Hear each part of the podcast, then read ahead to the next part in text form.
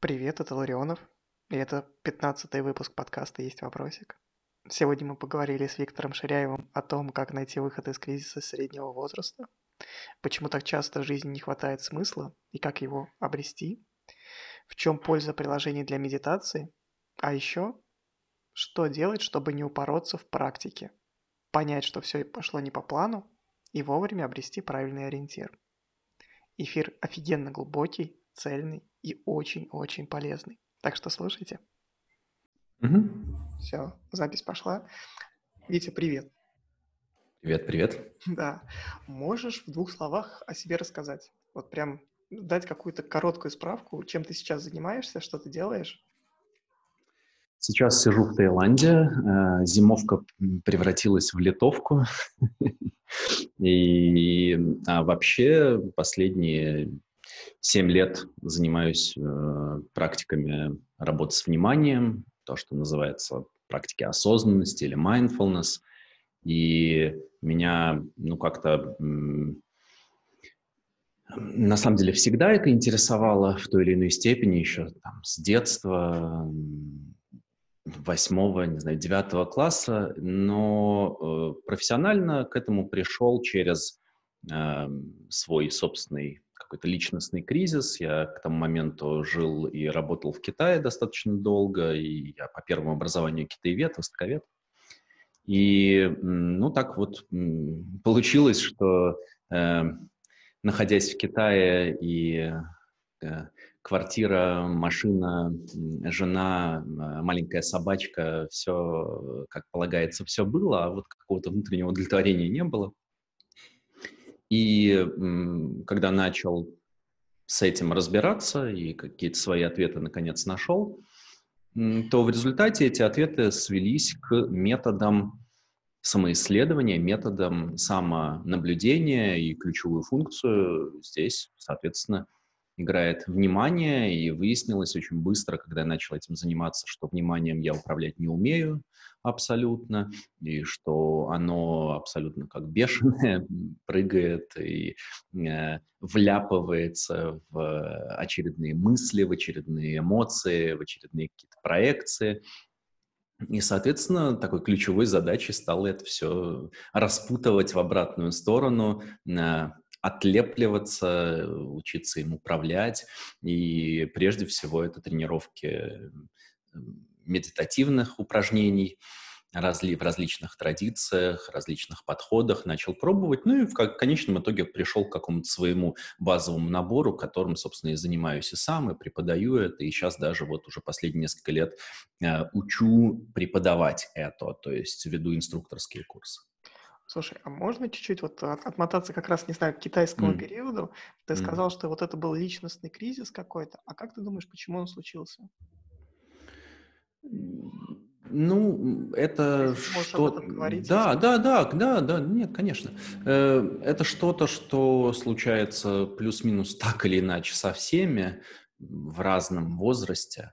И раньше это то, что называли кризисом среднего возраста, но просто потому, что к этому времени люди как раз плюс-минус отрабатывали свои социальные программы.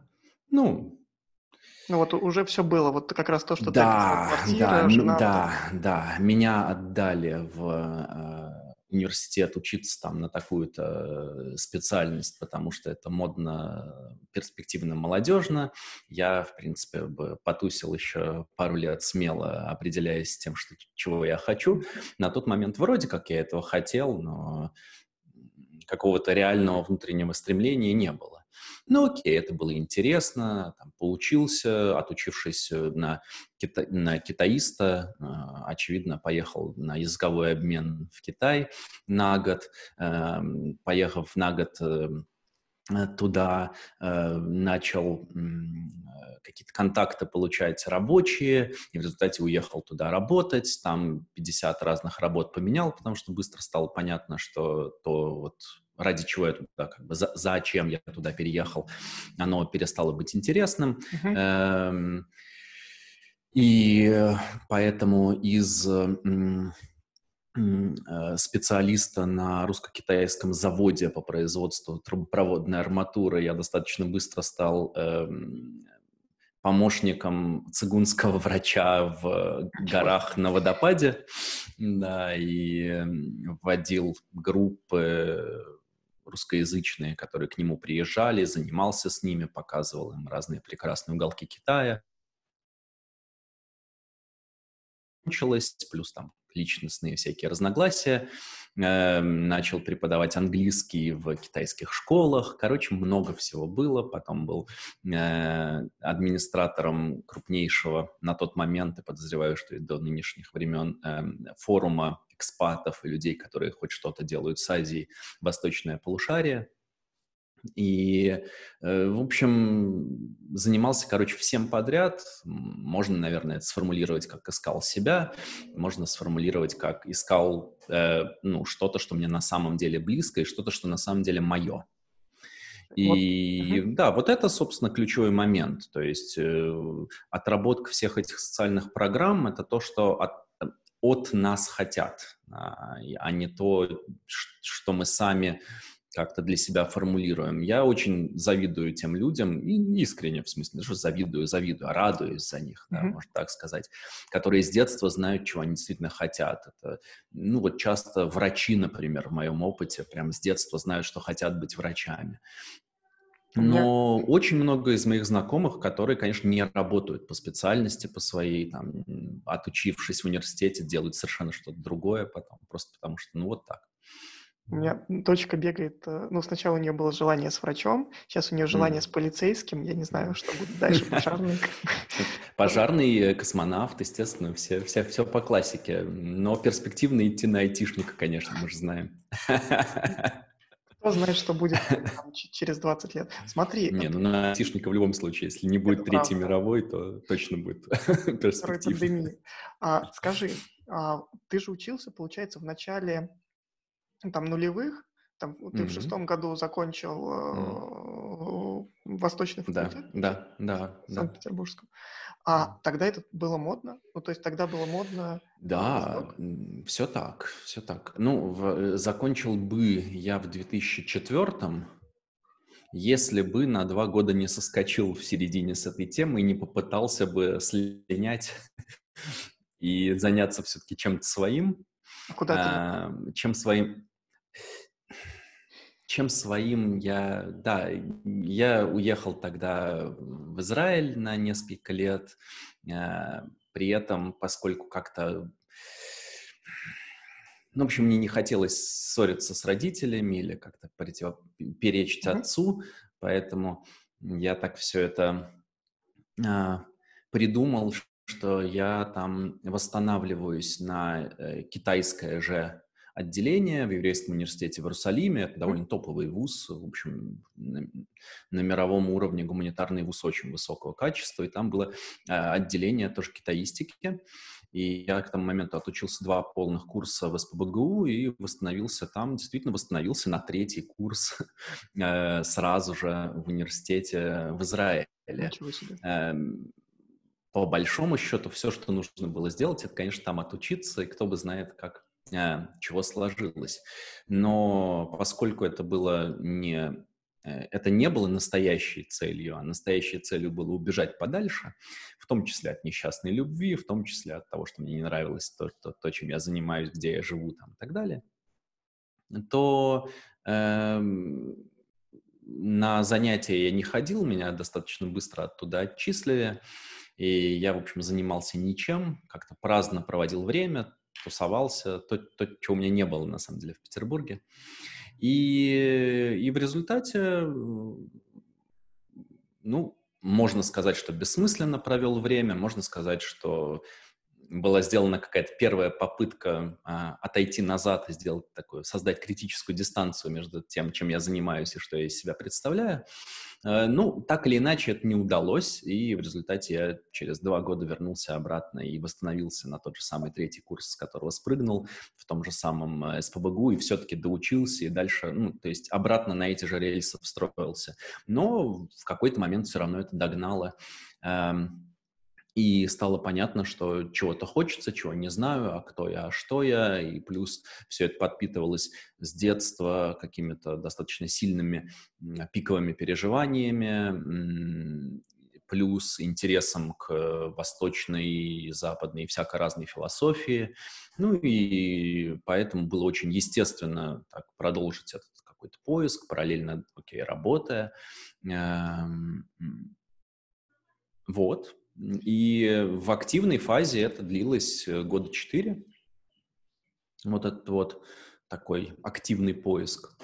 И, в общем-то, завершилось благополучно. Сейчас периодически снова всплывает, но больше как... Э, ну, то есть это меньше про самоопределение или кто я по жизни, а больше про какую-то прагматику, как эффективнее делать то, чем я занимаюсь, там, во что интереснее вкладываться своим каким-то ресурсом временным э, и прочим. То есть больше вот такие задачи. А вот такого активного поиска, слава богу, больше нет, потому что это было дискомфортно, очень кинематографичное. Там, в каком-нибудь 2010 году Китай, вечер, дождь, я выгуливаю собаку, значит, под дождем в ночи вдоль реки э, слезы струятся и по, по лицу воздеваю очи к небесам, там кричу зачем, за что и а прям такое. так серьезно было? Прямо трушно, да, да, не, не шучу, не, не, ага, не преувеличиваю ни на мгновение, то есть реально это так и было.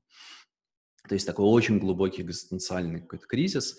Э, и, ну вот, рад сообщить, что это лечится. рад сообщить, что это, это, заканчивается. Я, я тебя немножко перебью. А, я вижу, как да, пожалуйста, пожалуйста. ребята. А, вы, наверное, на таком эфире впервые. Ну, по крайней мере, мне имена не знакомы. Я а, понимаю, что, может быть, вы зашли из чата, либо там из Фейсбука. Мы здесь общаемся не вдвоем. Вы тоже в любой момент можете к нашему диалогу подключиться, включить камеру, включить микрофон, задать свой вопрос Виктору, а, рассказать какую-то историю, как-то по-другому поучаствовать. Если некомфортно это делать голосом, всегда можно написать в чат. Но прикольнее всего, интереснее всего получается именно когда включается вот это живое общение. Так что не стесняйтесь, мы сидим, пьем, я не знаю, Виктор, у тебя есть что-то в чашке? Чай, кофе? Не, я, я что-то ничего не пью, но я, я как раз только что пообедал, поэтому... Ага. Ну, мы, мы на таком... С этим желудком и в хорошем расположении духа, да, могу просто... Идеально. Мы вот на таком послеобеденном расслабоне говорим о жизни. Вот. Сейчас еще поговорим да, про медитацию, про цели и вот про это все. Но вы в любой момент можете mm-hmm. подключаться. А, вернемся к целям. Ты сказал, что да, можно найти вот этот выход из а, экзистенциального кризиса. Mm. А, как ты думаешь вообще, а, ну не то, что почему он возникает, а почему наша вот это внутреннее, нам так сложно бывает эту внутреннюю цель нащупать? Ну, то есть вот у тебя же интерес к философии был, там, условно, там, не знаю, со школы, с детства. Mm-hmm. Mm-hmm. А, но все равно к тебя к этому вывело только вот после вот этого долгого пути скитания. Условно, если мы сейчас говорим про какой-то путь героя, ты вот этот весь путь прошел. Да, да. И оказался в ситуации, которая тебя туда mm. же, по сути, вывел. Как ты думаешь, почему так сложно? Ну, мне кажется, что тут несколько аспектов, несколько слагаемых. То есть это достаточно комплексная история. Самый простой и, и прямолинейный ответ будет, потому что для большинства из нас, ну, нас с детства к этому не готовили, скажем так.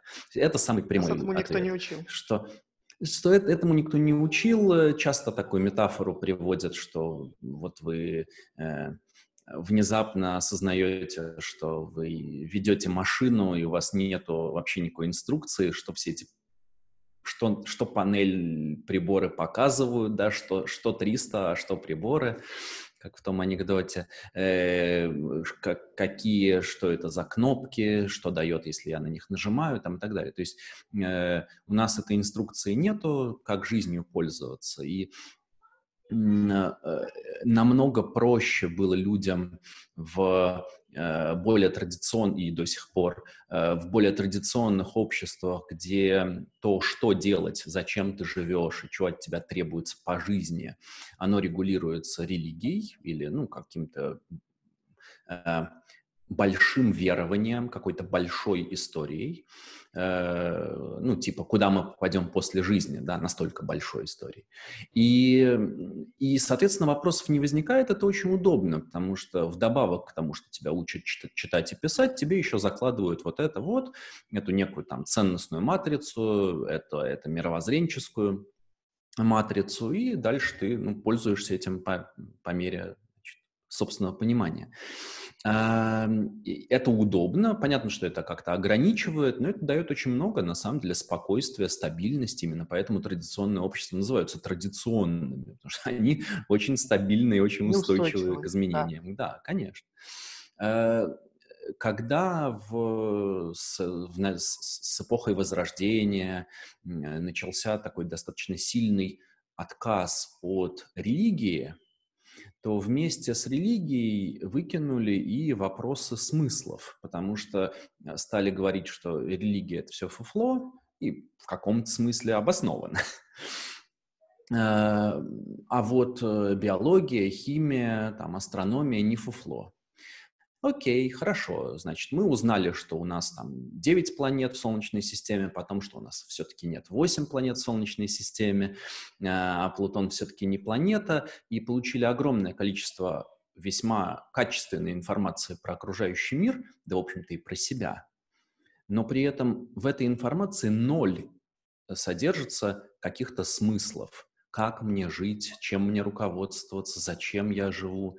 То есть вместе, ну, есть такое модное выражение про то, что вместе с водой выплеснули случайно ребенка. Это вот как раз тот случай. То есть когда акцент очень сильно перешел на, на научный и материалистический подход, а, а от религии начали массово отказываться, то вместе с отказом от каких-то там Э, вот веры в сверхъестественное, недоказуемое и всяких таких вещей, э, вместе с этим по сути, потеряли смыслы, что, конечно, привело к 20 веку и крушению вообще всяческих смыслов окончательно.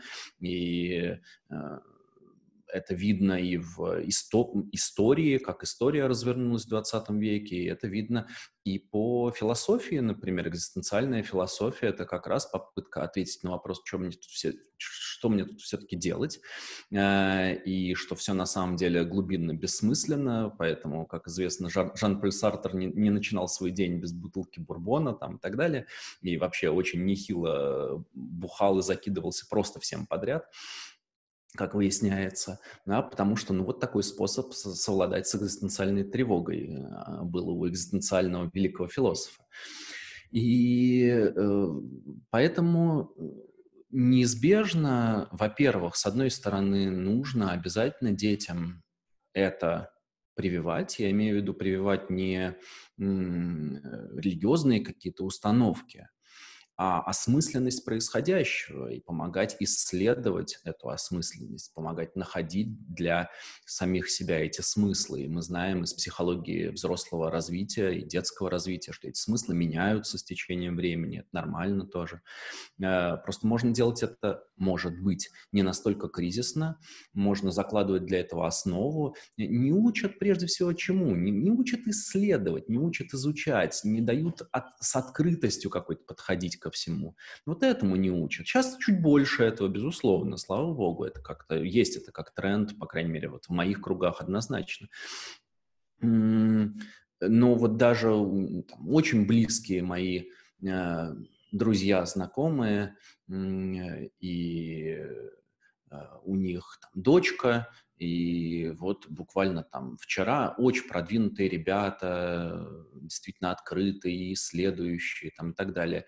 И все равно я слышу там фразу по отношению к этой дочке, а, ой, ну, может быть, так все-таки не надо делать, потому что так девочки все-таки не делают, там, или ну, какие-то такие штуки. Для меня это сразу ну, такой красный флажок, типа, ну как, что значит девочки так не делают? Кто это взял? Откуда это вообще берется, эта фраза? Почему девочки не делают, а мальчики так делают? Э, ну, то есть, э, при этом очень продвинутые ребята, но все равно это очень у нас глубоко сидит.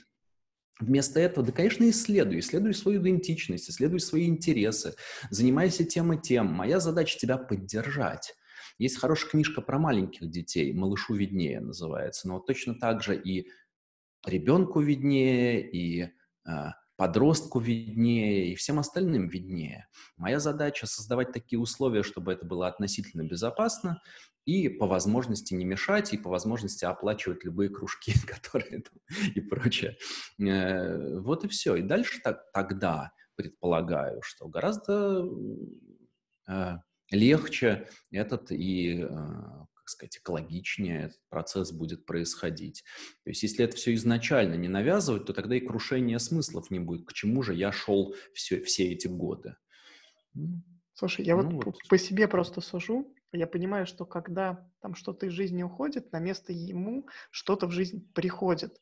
И там условно, если убрать, ну, я, я опять же сужу по себе, но если э, взять там человечество в целом, в моем конкретном примере, то если mm-hmm. убрать из жизни, условно, там, не знаю, религию, что на место нее может прийти? Как, как, ты, как ты думаешь, и вот как, как ты эту штуку видишь? Ну, мой-то ответ, конечно, это созерцательные практики или мистицизм, можно сказать, бытовой мистицизм в том числе.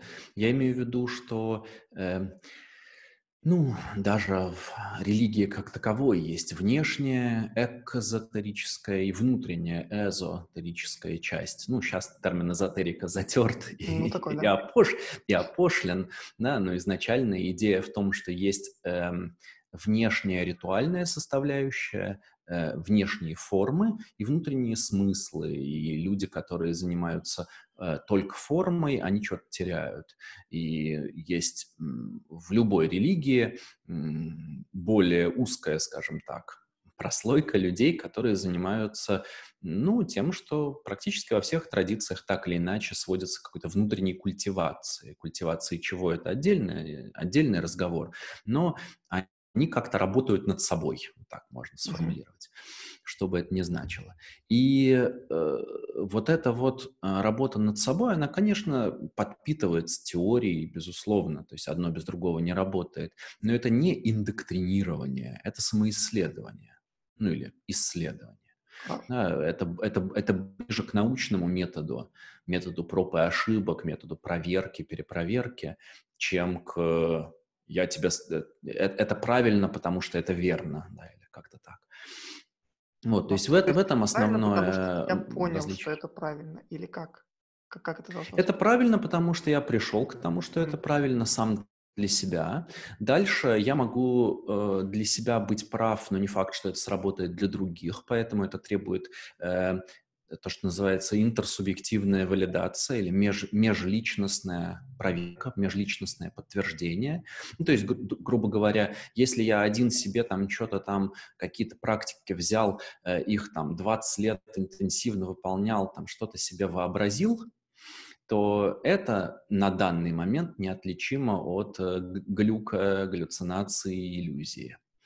Э, если я э, превратил это в метод, в инструкцию, поделился этой инструкцией с другими людьми, и они, практикуя также 20 лет, пришли к схожим результатам, которые мы в диалоге можем э, выяснить да, и понять, что да, это действительно так работает. Тогда э, это существенно больше похоже на правду, явно, чем просто какая-то моя галлюцинация с э, вот этими вот э, созерцательными практиками, мистическими практиками, это проверка и адаптация, то есть техники меняются, это же живой процесс, люди общаются, исследуют, снова сверяют, снова исследуют, снова сверяют. Э, с созерцательными практиками это уже происходит в течение, ну, порядка трех тысяч лет, двух с половиной тысяч лет, там, сотни миллионов людей через это прошли, десятки, сотни тысяч книг про это написаны, и древних, и современных. То есть это целая огромная, ну, можно сказать, что это наука внутреннего, противоположность какой-то науке объективной, да, как нейроны в башке устроены, окей, это там биология, нейрофизиология, физика, химия, там, биохимия, там еще что-то, еще что-то, то что делает меня счастливым, то, что наполняет нас смыслами, то, э, как мы можем управлять своим вниманием, что мы можем замечать, э, какие выводы мы можем из этого сделать. Наши выводы могут быть ошибочные, иллюзорные, просто потому что у нас не хватает остроты внимания. Мы можем ориентироваться на учебники, которые оставили старшие товарищи, по этим учебникам тренироваться, проверять затем.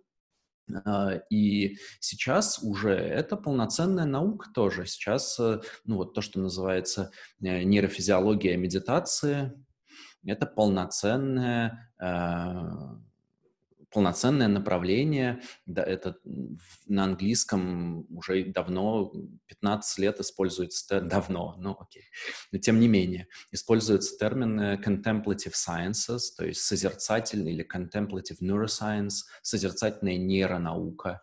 При каждом топовом вузе мировом каждом, без исключения, есть лаборатории, где исследуются медитации, исследуются особые состояния сознания, психоделики, то все. То есть это, это очень э, сейчас большой тренд, на самом деле большой тренд, и на самом деле уже мы можем говорить о ну, зарождении э, научного метода, вот когда эстафету ученые перехватили, ученые практикующие перехватили у религиозных учителей, можно так сказать. Я, я вижу на самом деле в эту сторону еще один тренд, который вот он может быть там не настолько глобален, как переход из религии в науку, но mm. я вижу еще один переход из религии, о, из науки уже в бизнес, в стартапы. Я mm. сегодня утром специально зашел на Crunchbase, а, посмотрел на Headspace, Calm и Insight Timer и понял, mm. что компании-то не бедствуют. Там тот же Headspace привлек а, типа 216 Нет, миллионов. ну это единороги, конечно, да. Это, это все компании, да, IPO там и все прочее. Ну, как ты к этому относишься? Ну, то есть это понятно? Я отношусь к этому точно хорошо. Я точно отношусь к этому хорошо. Сейчас э, акцент немножечко на другом. Не на том, хорошо это или плохо, а на том, что они включают, а что исключают. Что они продвигают, а что оставляют за бортом. Э, э, секуляризация религии или превращение религиозного знания в научное знание, оно ведь происходило точно так же и с, собственно, физикой, химией там, и всем прочим. То есть на протяжении тысячелетий ученые были религиозные люди. Монахи были астрономами, физиками, химиками там, и так далее. Но э, в какой-то момент произошло, это ну, произошло, начало происходить расхождение. Mm-hmm. То есть наука перестала оставаться в ведомстве религиозных деятелей или религиозных институтов, стала светской. Что осталось у религии? Смыслы, жизнь вечная и вот это вот все. Сейчас и это, ну, в каком-то смысле, э, у религии отнимается или переходит на более где-то и в каком-то виде переходит на более эм, научную основу, как до этого, там, 300 лет назад, э, э, точные науки. При этом, при этом, сейчас я попробую это сформулировать. Uh-huh. Сейчас однозначно у сытого общества есть запрос на смыслы. Это видно, это очень ярко чувствуется. Ну, то, что называется проблемы третьего, э, проблемы первого мира, да, вот в эту сторону. То есть э, людям, у которых там вопросы выживания, им, наверное, не столь актуально там, 10 минут медитации для того, чтобы чуть подрасслабиться. Ну, в смысле, что им актуально, вероятно, но они вряд ли будут этим заниматься, просто потому что у них есть существенно более насущные задачи конечно. Да, потребности другие. А, но для людей э, более а, ну, с более стабильным каким-то доходом, достатком, уровнем жизни, это становится более актуальным, и все эти Calm, Headspace и прочие ребята, они, по сути, монетизируются за счет работы со стрессом. То есть э, основная повестка во всех этих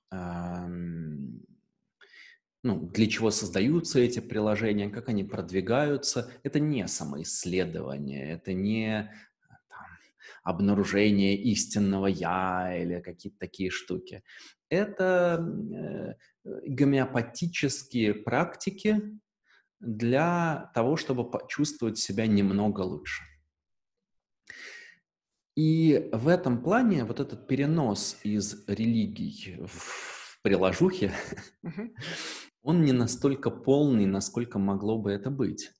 Эм, потому что э, религии отличаются от всех других, ну и вообще духовные традиции шире, отличаются от всех других эм, предприятий человечества тем, что они оперируют предельными смыслами, максимально глуб, максимальной глубиной, максимальной широтой и э, призывают к этому, обещают окончательное спасение, окончательное освобождение, окончательное просветление там, и так далее. Метафора в зависимости от традиции может меняться, но суть одинаковая.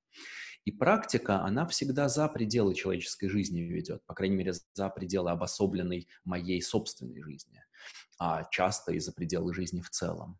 Выйти из колеса перерождений, э, попасть в рай и все такое прочее. И я думаю, что для, э, для нас, людей, это, в общем, важно.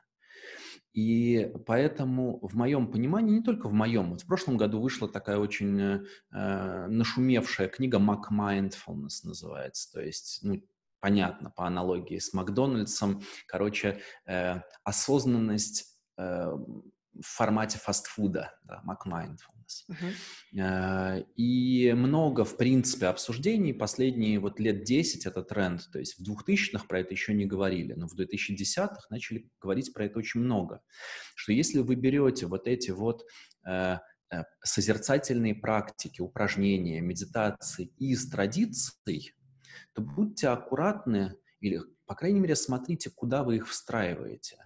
И если человек работает в корпорации, и 10-минутное наблюдение за дыханием с утра помогает этому человеку снизить стресс, то избавляет ли это человека фундаментальнее от страдания или помогает ему или ей легче мириться со страданием? Очень большой вопрос. Может быть, надо нахер эту корпорацию послать и, или там пойти пообщаться с начальником и лучше условия себе какие-то там по попросить или там еще что-то. Ну, то есть, понимаешь, оно uh-huh. э, вместо того, чтобы уводить за пределы, оно оказывается подчинено вот этим каким-то сиюминутным и, в общем, э, далеко не всегда э, моим собственным, опять же, смыслом, возвращаясь обратно вот к этой теме там, самоопределения и, личностных кризисов. Если корпорация мне, как сотруднику, да, внутреннему клиенту, продает курсы по mindfulness, то из какой мотивации эта компания исходит? Большой вопрос, на самом деле. И далеко не всегда это э, про а, сотрудника, чаще это про компанию. ну, то есть мне нужно, чтобы человек меньше болел, э, потому что лень, ну, как бы платить за больничные как-то не хочется, да и вообще, если человек выпадает на несколько дней из рабочего процесса, это много стоит компании, надо обратно вспоминать, встраиваться и все такое. Э, значит, я как компания заинтересована в том, чтобы человек меньше болел. Я вот э, увидел, эм, я HR, что исследования по mindfulness показывают, что вот люди, иммунитет у них становится лучше, они меньше простужаются и всякое такое, да, ну, стресса меньше, потому что переживаемого. Значит, жизнь, жить чуть легче. И я теперь компания делаю, значит, 10-минутные практики в перерыве на обед. Хорошо, плохо, не знаю. В моем я начал весь этот рент с того, что, скорее всего, это хорошо.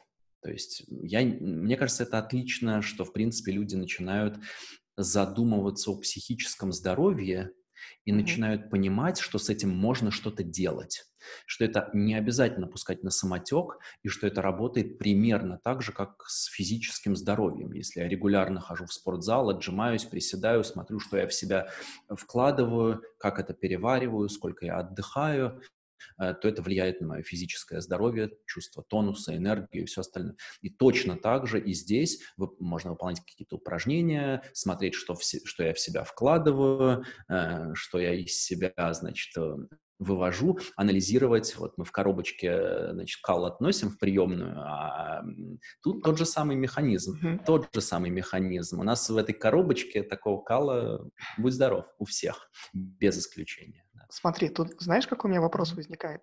А всем ли нужно там условно а, там как раз выходить за пределы вот этого там гомеопатического а, влияния медитации. Мы общались а, там в апреле, по-моему, mm-hmm. с Сережей Капличным, и вот для него mm-hmm. медитация это вот реально 10 минут в день и просто как mm-hmm. зубной щеткой мозг почистить. Ну вот взял, mm-hmm. там, почистил и mm-hmm. дальше весь день Супер с хорошим дыханием ходишь. Да, да, да. А как ты думаешь, ну вот просто я, я вижу, угу. во-первых, я, я согласен с тобой про вот этот тренд там корпоративный, и более того, здесь не только HR может зайти и почитать, но и сами компании, сами стартапы, они заходят к бизнесу. Я посмотрел Правда. тоже там другую статистику по компаниям, которые ну вот у них есть прямо департаменты, которые идут в бизнес и э, дают им там практики осознанности. Там, ну, конечно, вот у, у, я сотрудничаю, как сказать, э, соосновал и сотрудничаю работаю в компании MindSpot. Uh-huh. Это офлайновый центр практик осознанности в Одессе, плюс э, уже сейчас достаточно разветвленная сеть всяких других э, проектов и процессов. И у нас есть B2B направление, безусловно, конечно. Ну вот, э, Сам вот, я работаю с э, компаниями, конечно. Возвращаясь к вопросу вот об, о разности целей, наверное, что вот кому-то достаточно mm-hmm. этих 10 минут, и они от этих 10 Да, ну да. Давай прокомментирую. Да, Давай. да. Давай прокомментирую. Э, первое – это то, что, как я сказал, я не вижу в этом проблемы, в том смысле, что эм, когда мы увеличиваем охват, неизбежно падает глубина. Ну, не бывает других, э, не бывает это по-другому.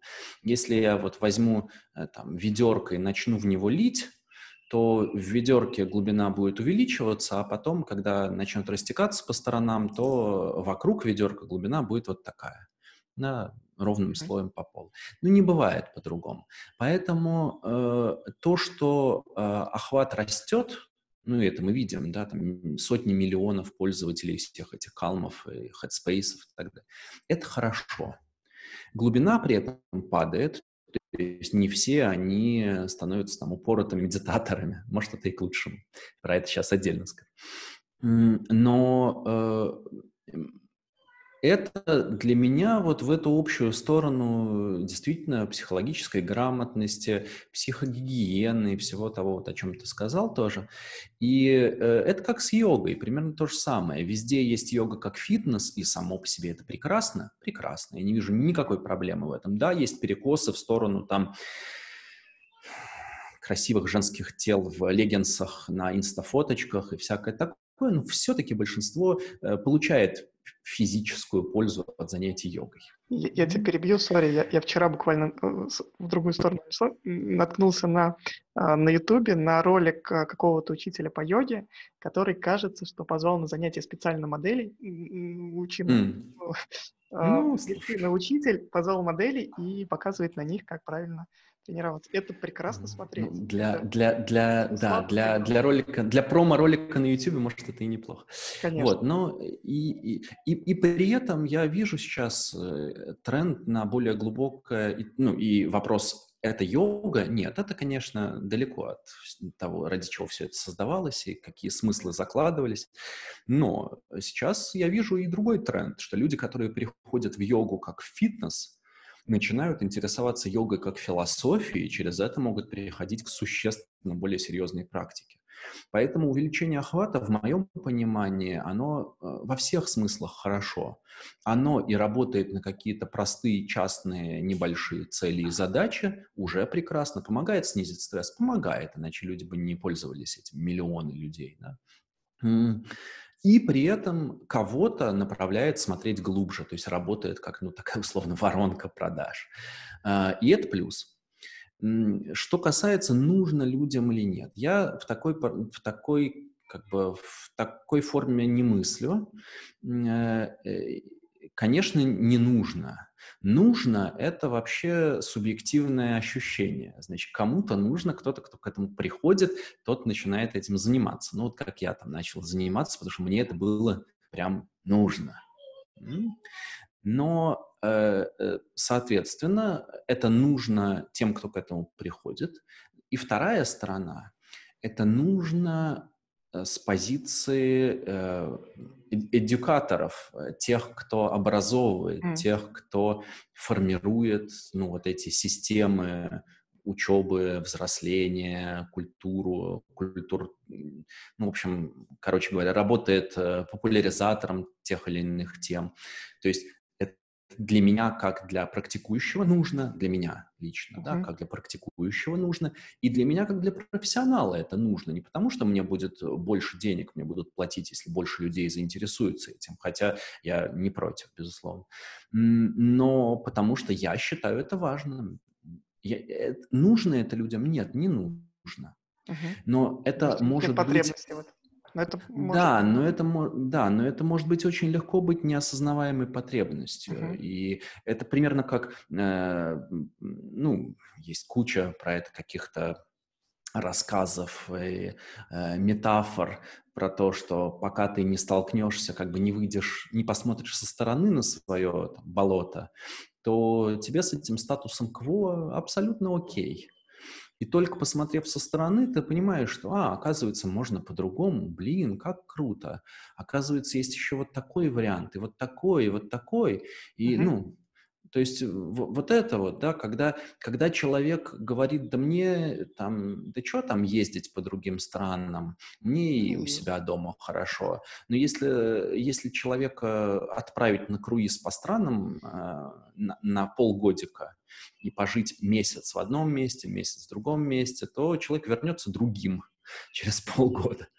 Поэтому это всегда в обществе, это, конечно, может быть, прозвучит слегка там надменно как-то или даже не слегка, но всегда в обществе есть те, кто э, понимают э, там, психологию людей глубже, чем просто обыватель, или какие-то мировоззренческие позиции глубже, чем просто обыватель, просто потому что занимаются этим профессионально и понимают, как это работает, имеют возможность сравнить, исследования читают и так далее, и так далее.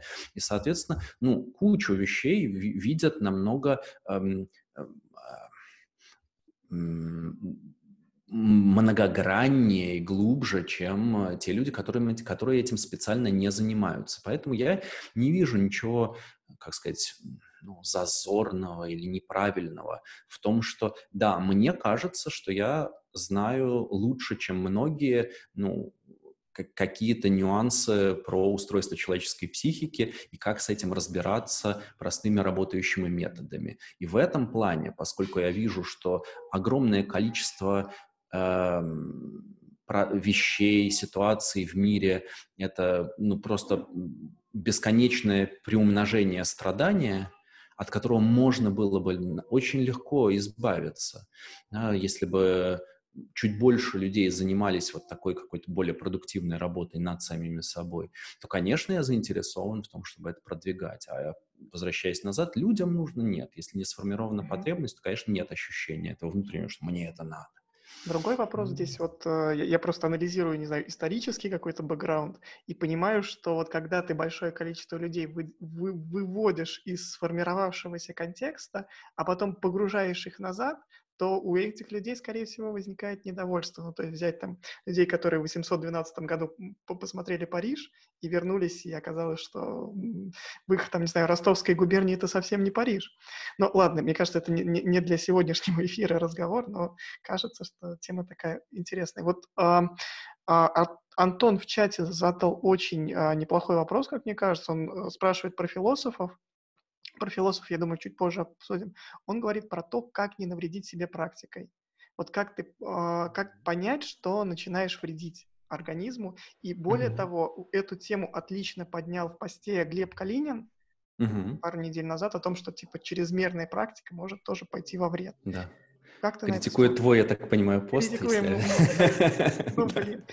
А, но критиковал по делу, и а, я по с делу, по делу, критикой да. на самом деле согласен. И моя ошибка, что я не поставил в этой статье дисклеймер, что там медитировать стоит не всем и не всегда. А, расскажи, что ты об этом думаешь? Ну вот мы говорили про, э, скажем так, я упомянул вскользь про психологию человеческого взросления, про то, что люди взрослее проходят через определенные стадии психологической организации внутренней. Да, как, ну, это очень видно на примере, как маленький ребенок и более взрослый, да, ну, совсем по-другому видит мир, понимает, как все устроено. Но не с точки зрения даже количества знания, а именно с точки зрения более эгоцентрический, например, ребенок, да, он все меряет относительно себя, у него нет возможности встать на позицию другого человека, ну и так далее. Так вот, э, на каком-то уровне э, Э, когда еще сформированной своей собственной потребности нету, а есть что перед этим? Перед этим это такой самоосознающий так называемый уровень психологической зрелости. До него это вот как раз вот эти традиционные уровни, традиционалистские синие по спиральной динамике там, и так далее. В чем идея? Идея в том, что человек в этот момент включен в э, ценностную матрицу того сообщества, к которому он принадлежит. И, соответственно, э, выходят там книжки в мифе про то, что медити... все медитируют вокруг, вообще предприниматели медитируют, там и все такое, это очень полезно. У меня друзья вдруг начинают практиковать. Ну и я тоже думаю, ну и мне, наверное, надо внутренней потребности нету, но есть э, традиционные ценности, которые подталкивают меня к тому, чтобы быть как все, равняться на тех, то есть, ну, короче, понятно. Угу. И... Э, мода условная, э, ну, типа а мода. Да, мода, мода, можно сказать, да, хайп, мода. И вот э, для таких людей особенно, как мне кажется, важно как раз э, прописывать гайдлайны, как себе не навредить, там, и так далее.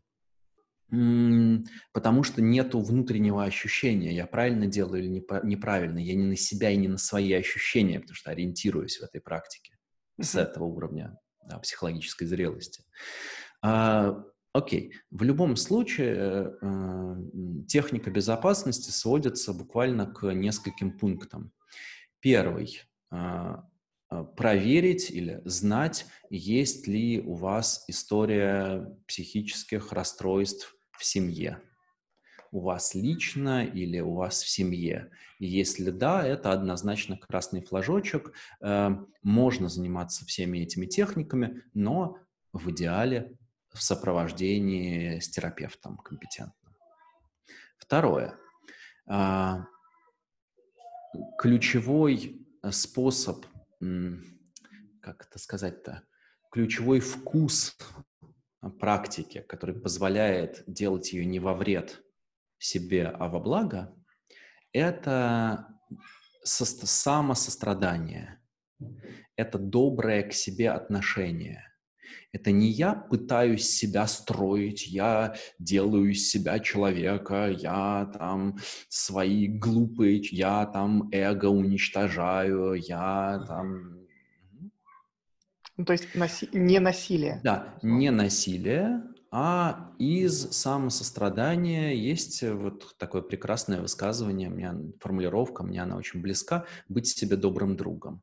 Вот это вот быть себе добрым другом, это должно быть лейтмотивом и вот этой там, путеводной нитью в любых практиках и, может быть, в особенности даже в практиках медитативных. Быть mm-hmm. себе добрым другом. Где эта грань, я, конечно, снаружи сказать не могу. Uh, только изнутри это может для себя чувствовать. Но, как правило, принажать и приотпустить — это не работает в пределах, ну, в смысле, это не очень заметно в пределах одного часа или там одной десятиминутной практики.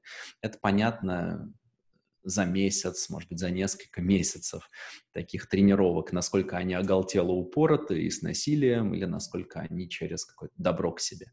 Поэтому это можно скорректировать. Ничего страшного с вами от 20-минутной практики медитации не произойдет. Если вы никогда этим не занимались, то, скорее всего, вы просто будете или думать о чем-нибудь все это время, или уснете. Одно из двух. Поэтому бояться этих практик не нужно. А, для нетренированного человека вы или просто продолжите размышлять обо всем на свете, постоянно отвлекаться, или вы сразу же в момент расслабления улетите, потому что начнете ну, отключаться, спать.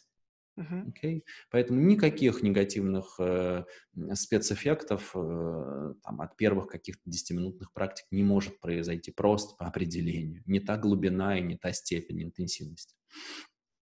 Но э, если вы начинаете заниматься этим более серьезно и из позиции быть себе добрым другом, и знаете, что у вас э, нет какой-то там истории э, психологических расстройств семейных, то тогда четвертый пункт – это регулярная сверка с компетентным специалистом.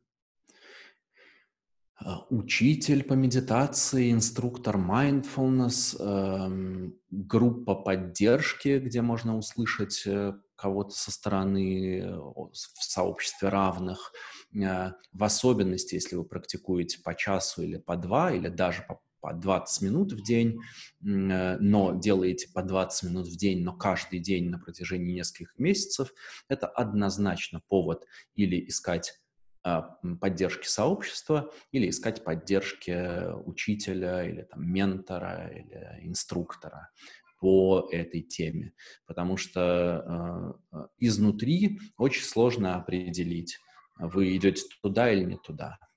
Снаружи это, ну или точнее и, и изнутри, и снаружи это уже дает гораздо больше как, как методом триангуляции да, определить мое местоположение по, по трем точкам возможно, по одной точке или даже по двум сложно. Тут примерно то же самое, только изнутри очень сложно. Поэтому вот, вот сочетание всех этих четырех позволит не упороться. А эм, ну и, наверное, хотя для многих людей это работает, но если вы сомневаетесь, то не стоит ехать на 10-дневный молчаливый ретрит, если вы до этого даже 10 минут э, не, умели э, неподвижно и спокойно сидеть. Как понять, что учитель э, компетентен, э, сложно. Есть объективные критерии, есть субъективные критерии. Э, очень хорошая развернутая статья есть у Лапсанга Тенпы – это такой молодой буддийский монах в тибетской традиции, фонд контемплативных исследований в Москве. У него относительно недавно вышла очень большая, хорошая про это статья, просто, ну, чтобы не повторяться. Но объективно это э, у кого учился, какие сертификаты и всякое такое. Также объективно или условно объективно это посмотреть на учеников и что они несут во всех смыслах слова.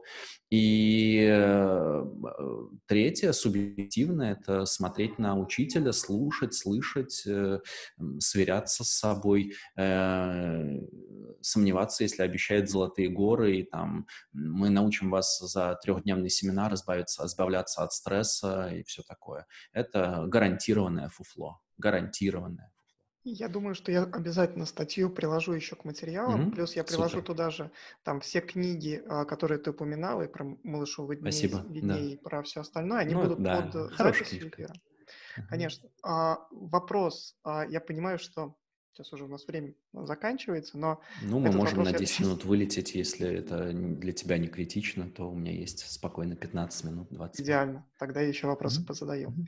А куда можно, вот если нет этой триангуляции, куда можно уйти, куда можно улететь? Чем? В иллюзии, прежде всего, в невежество. То есть, э, ну, можно про это говорить традиционным языком. Традиционным языком это э, формулируется как духовное эго.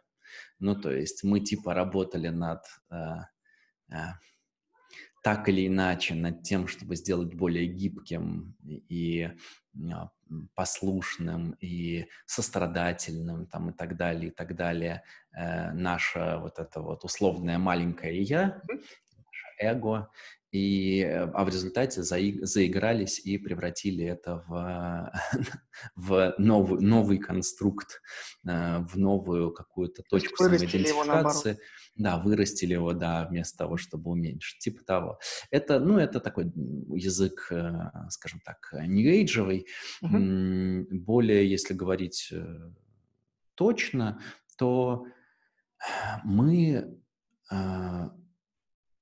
существа, которые не могут жить без смыслов. То есть мы всегда для себя какую-то мировоззренческую а, сетку координат выстраиваем. Uh-huh. И когда мы эту сетку начинаем исследовать, и это само по себе хорошо. Вот был вопрос про современных исследователей, современных mm-hmm. философов. Ан- Андрей Баумейстер в Киеве, прекраснейший совершенно, у него есть целая серия, лек... много серий разных лекций на YouTube. Андрей Баумейстер, э, потрясающий интеллектуал и очень крутой чувак. И вот он как раз тоже говорит, ну, мы же рабы идей, и при этом ну, нами руководят идеи от, от начала до конца.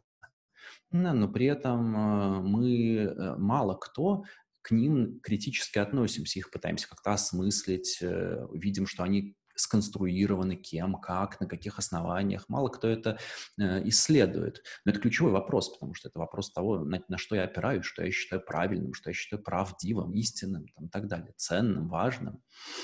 И э, так вот, мы все время это конструируем. Исследуя свое мировоззрение, очень легко впасть в иллюзию, что я наблюдаю за собой, и я при этом себя превосхожу. Это, в общем, действительно так и есть. Как бы для того, чтобы за что-то исследовать, мне надо превратить это в объект, я как бы делаю шаг назад, занимаясь этим исследованием.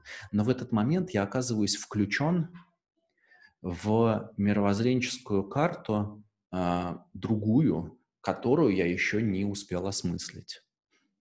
Что То есть я с этой... А, ну, я имею в виду, что... А, а, я имею в виду, что а, иллюзия выхода за пределы чего-то, она угу. довольно опасна и обманчива, потому что это иллюзия. Потому что я, конечно, выхожу за пределы чего-то, но оказываюсь в пределах чего-то следующего. Mm. И, надо, и, надо, и, надо просто, и надо это продолжать. И надо это продолжать. И самая большая опасность – это застрять. Это если говорить, ну, как сказать, о условно здоровых людях. Uh-huh. Если говорить про условно нездоровых людях, то, конечно, опасность это какие-то маниакальные уже состояния. Мне нужно всех научить, э, всем, всем правду показать, и вот, вот это вот все. Да, такое неофитское, такое а, оголтелое очень э, желание всех срочно просветлить там, и так далее, и так далее. Э, это однозначно идет из невежества.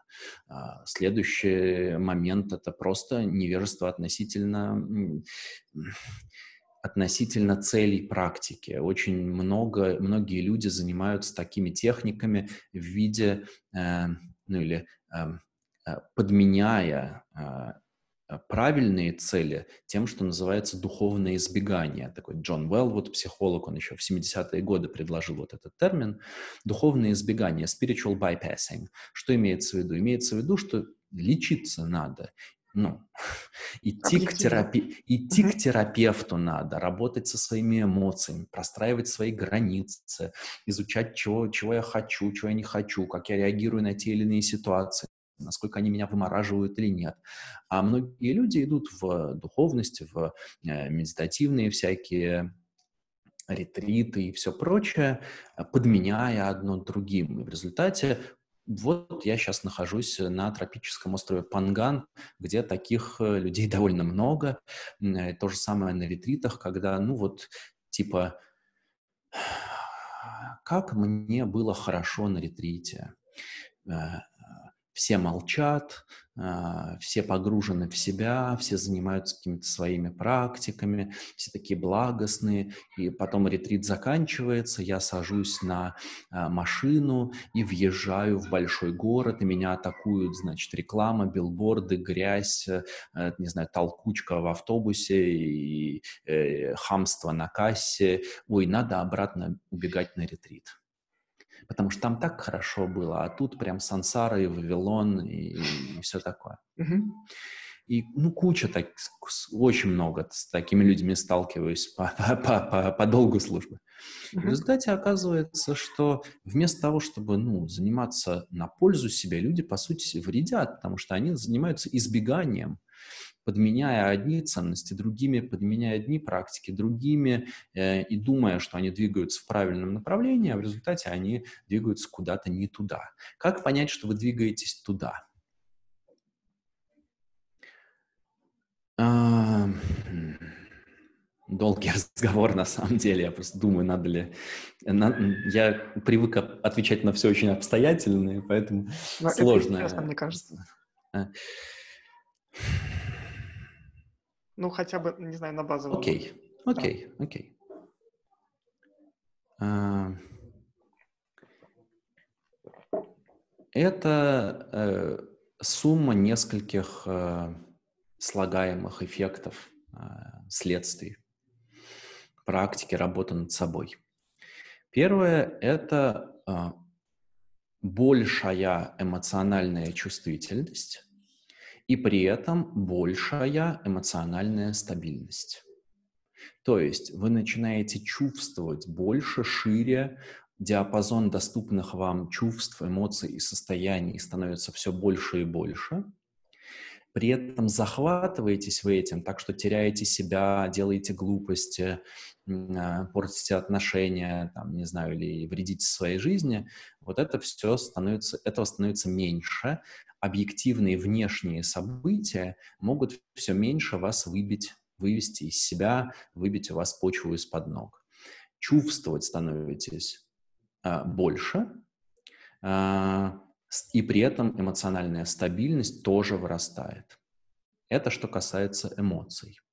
Теперь, что касается э, э, чувства себя, Второе такое важное следствие. Вы все делаете правильно, если, э, если локус внимания смещается от зацикленности на себе, если вы не проводите полдня в размышлениях о том, как вас обидели, как вас подставили, как вам что-то плохое сказали, как, э, как у другого человека там э, больше денег, чем у вас там и так далее, и так далее – а вот этот вот локус внимания смещается на мир и на других людей в большей степени, начинает смещаться, движение начинает происходить. То есть это меньшая зацикленность на себе и меньшая эгоцентричность, и большая, если угодно, мироцентричность и внимание к другим людям, и понимание того, что ситуации просто складываются, люди, э, этот человек э, выходит э, там, э, мой партнер сейчас э, с кухни на меня кричит, не потому что я плохой, а потому что этому партнеру сейчас больно из-за каких-то э, там внутренних процессов у этого человека. Да, это не обязательно совершенно вообще про меня. Окей, про меня я тоже могу это сверить, могу это распознать, поменять что-то там, по крайней мере, начать с этим работать. Окей, но это другой вопрос. Значит, вот э, первое — это вот эти эмоциональные процессы. Больше чувствительность, меньше, э, меньше э, эмоциональные ямы, захваченность эмоциями, большая стабильность. А, второе – это про вот эту вот, ну, точку приложения внимания, можно сказать, или зацикленность на себе. Она начинает размягчаться и сдвигаться в сторону других людей и мира. Третье – это про самоидентификацию и запертость в собственных мыслях. Вы все делаете правильно по мере практики, если вы начинаете приходить все больше к тому, что мысли вас не определяют то, кто вы есть, это не содержимое ваших мыслей, это не очередная идея.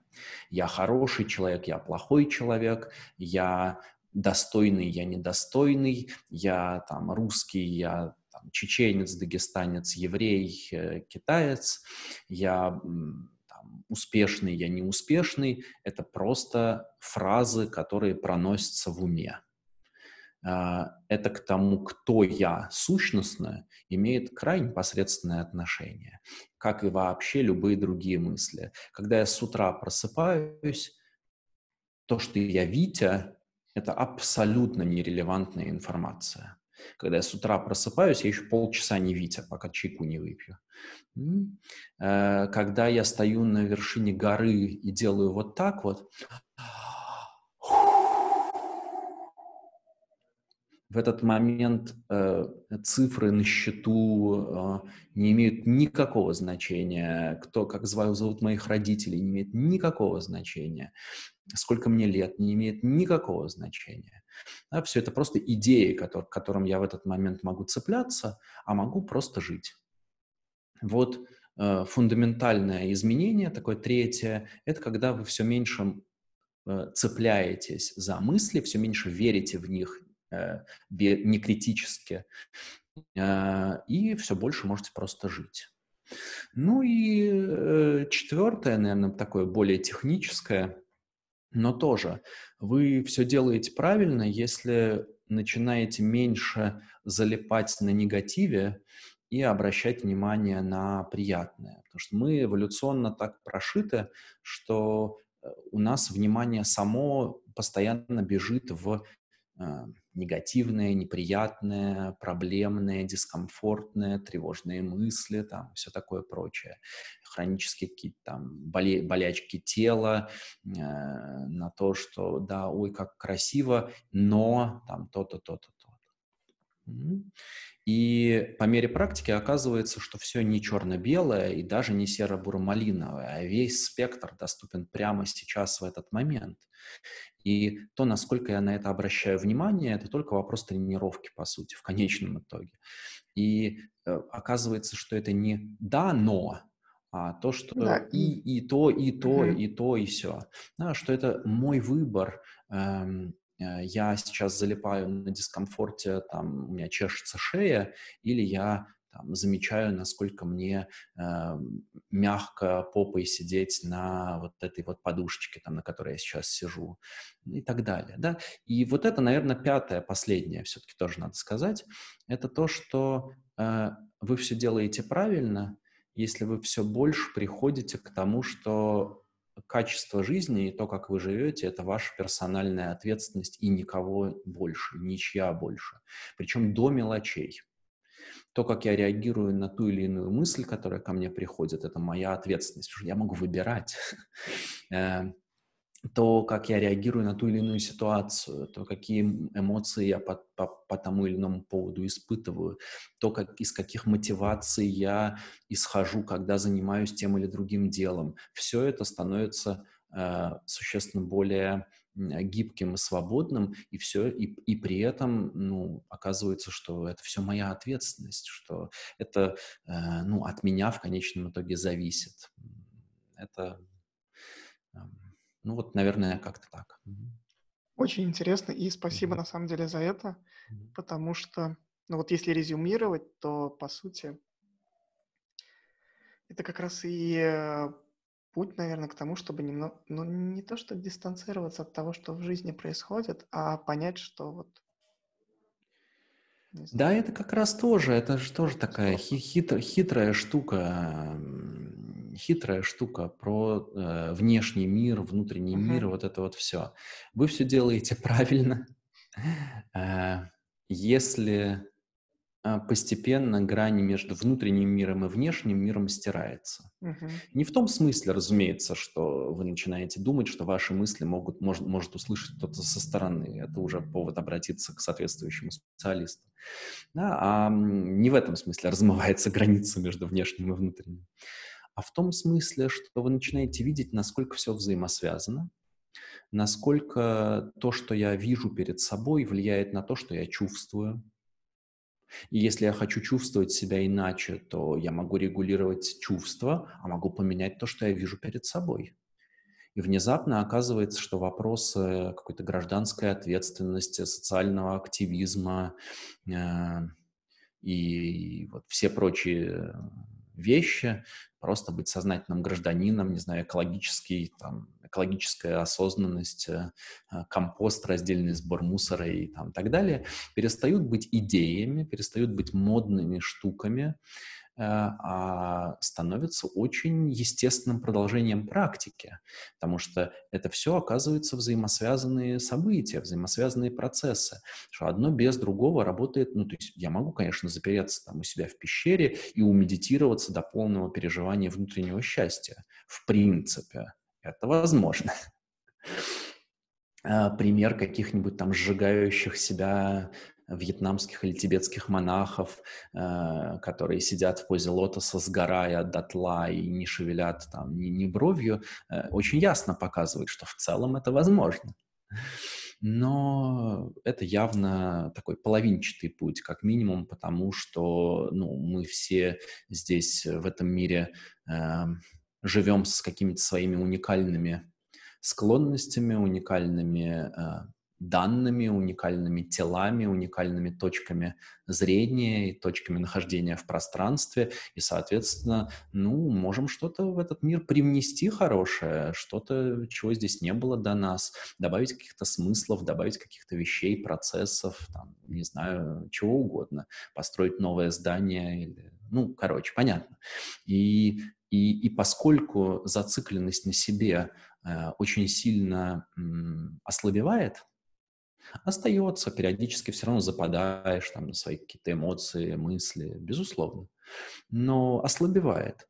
И в этот момент фокус смещается на туда, а здесь внутри я же себе из базовой позиции быть себе добрым другом, из самосострадания то естественным образом, когда вот этот вот акцент себя смещается на мир, то и этот подход смещается, быть добрым другом и сострадательно относиться ко всему, что вокруг.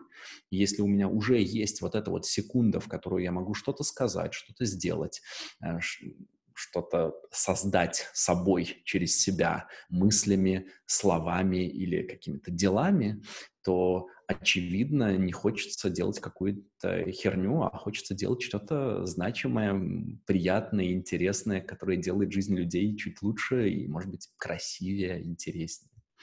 Ну вот. Мне кажется, вот это, о чем ты сейчас сказал, оно очень здорово линкуется с там, одним из первых эфиров а, с Севой Устиновым, из IT Agency. Да, там как раз был вопрос о том, что там ты, когда медитируешь, ты хочешь, э, ну, условно сидеть э, всю жизнь под деревом, но на самом деле нет. Ты хочешь э, там де- sorry, деятельно присутствовать в этом моменте. Конечно, конечно. Менять тот мир, который тебя окружает. Буквально три финальных вопроса. Я надеюсь, что мы Давай. укладываемся. Первый Давай. вопрос. Это такая рубрика «Вопросы, которые нас не просили задать». Я просто захожу в чат и беру оттуда какие-то рандомные вопросы. А, есть нас не спрашивали. Да, есть на примете какие-то материалы по практике осознанности в повседневной жизни? Да, можно зайти ко мне на сайт викторширяев.орг и загуглить статью, которая называется «Осознанность повседневной жизни». Супер. Я даже ссылку на нее приложу под эфир. И, соответ... и соответствующий есть еще видос на YouTube, достаточно развернутый. Круто. Совпал mm-hmm. вопрос и ответ. Второй э, вопрос. Кого позвать в следующий раз? Назови двух людей. вообще спонтанно? Абсолютно. Вот. Или был... как-то из, из этого же некого общего контекста? Ну, мне кажется, э, Глеб Калинин, конечно, если не был, то однозначно э, будет интересно с ним во всех разных аспектах пообщаться. И э, Ира Югай — это э, Центр Mind Up в Москве. Это организатор моих э, всяких разных онлайн и офлайн активностей mm-hmm. в России. И она последние сколько уже много очень лет занимается, по сути, именно с организационных а, позиций, продвижением практик осознанности, созданием обучающих программ, э, привозом разных людей там, и так далее. То есть э, а, мне кажется, что Интересно. это тоже интересный разворот такой не со стороны преподавательской, а со стороны организатора, который этим так или иначе горит. И а, да, спасибо, я их записал. Глеба я обязательно позову, Иру тоже. Mm-hmm. А, я думаю, что сейчас запланированные эфиры через несколько эфиров mm-hmm. обязательно. И mm-hmm. последний вопрос к тебе и на самом деле к аудитории. А, mm-hmm. По шкале от 1 до 5 ты можешь оценить этот эфир? Где один лажа какая-то была, зачем я полтора часа своей жизни потратил, а пять все было отлично, мне понравилось. Для меня пять, спасибо, потому что очень как-то это хорошо прошло от очень личных вопросов в начале до, э, ну, по крайней мере, у меня такое было, э, появилось ощущение, что удалось поймать какие-то точные формулировки, э, и это то, как я раньше про эти вещи не говорил, то есть для меня это очень ценно было сформулировать в прямом эфире, и, соответственно, теперь имею возможность это дальше как-то про это размышлять и дальше это, про это рассказывать. Здорово. Поэтому и, мне было очень кайфно. Супер. Я вижу, Антон тоже ставил, поставил пятерку. Если вы там можете, Алексей, Ирина, тоже какую-то оценку напишите. Если она будет пятерка, здорово. Если нет, то тоже, пожалуйста, welcome. А, ведь спасибо тебе огромное. Это было Спасибо прям... за приглашение. Очень, да. да, мне очень понравилось тоже. Супер. Хорошо. Все, тогда прощаемся. Спасибо. Да, Спасибо на связи. Всем, Присылай запись. Обязательно. Всем пока. Пока-пока. Пока.